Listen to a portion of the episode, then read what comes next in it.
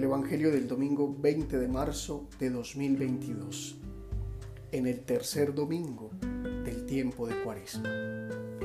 En el nombre del Padre, y del Hijo, y del Espíritu Santo. Amén. Del Santo Evangelio según San Lucas. En una ocasión, se presentaron algunos a contar a Jesús lo de los Galileos, cuya sangre vertió Pilato con la de los sacrificios que se ofrecían.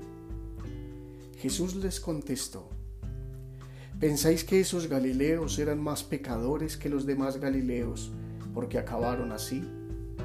Os digo que no. Y si no os convertís, todos pereceréis lo mismo.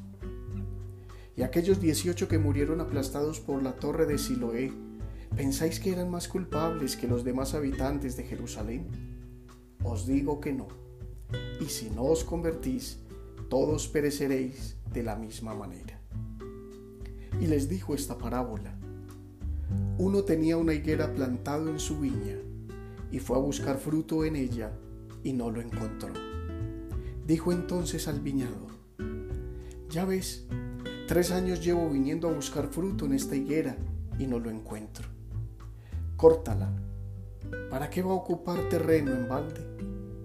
Pero el viñador contestó, Señor, déjala todavía este año.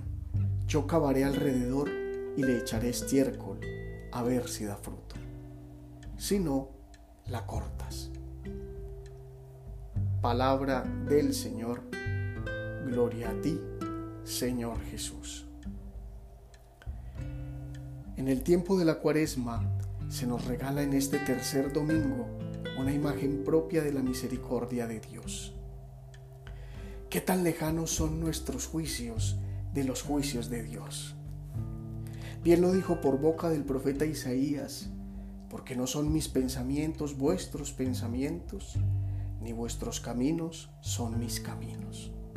Y Jesús lo confirma en este pasaje del Evangelio. Solemos pensar y algunas veces decir que tal o cual persona ha sufrido desgracias y sufrimientos como castigo.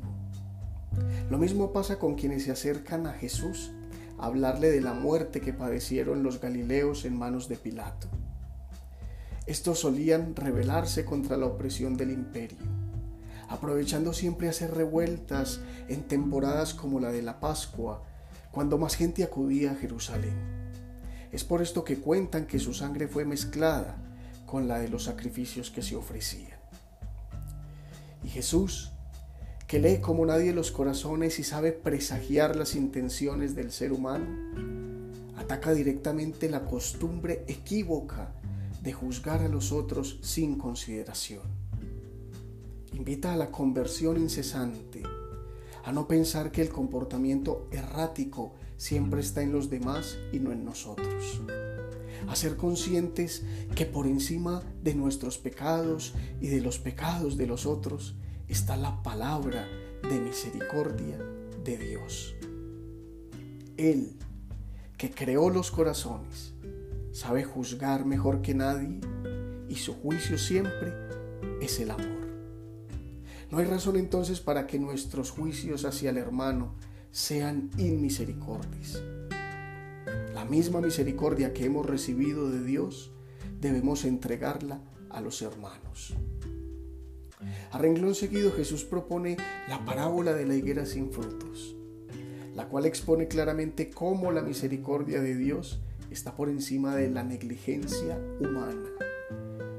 La higuera lleva tres años sin dar fruto y ocupa terreno impidiendo la siembra de otros.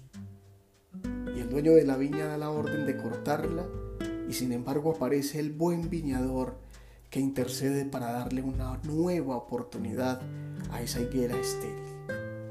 Cabe anotar que Jesús en ningún momento dice que esa higuera esté seca.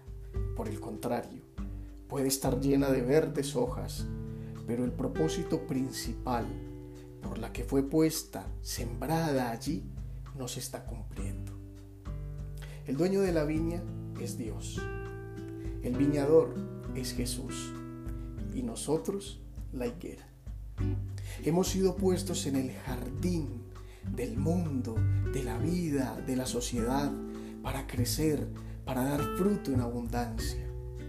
Pero tal vez nos hemos acomodado en nuestro sitio y nos hemos acostumbrado a la apariencia del verdor que dan nuestras hojas, negándonos así a la posibilidad de dejar brotar el fruto generoso que alimenta a todos los que se acercan a nosotros, ese fruto del amor. El Señor es el Dios de las oportunidades. Qué maravilla. El que siempre está apostando por el hombre, obra de sus manos. El ser humano cae, no da fruto, pero Dios siempre le da la oportunidad de levantarse, de crecer y de producir los frutos que garantizan su libertad y su felicidad. Este tiempo de la cuaresma es propio para reflexionar, meditar y revisar el estado de nuestra higuera. Si sentimos que no da frutos, es la oportunidad para dejarnos abonar y cuidar por Jesús, el buen viñador que ha venido para salvarnos y para presentar nuestra cosecha ante el dueño de la viña. Para terminar, oremos. Amado Jesús, qué buen viñador eres. Cómo me amas, me cuidas y me esperas. Te pido que me ayudes a ser consciente de la belleza y la virtud que el Padre me ha dado desde la creación. Abona la tierra de mi vida para que dé frutos abundantes de amor, reflejando tu presencia en medio de mi familia la sociedad y el mundo. Amén. Feliz semana.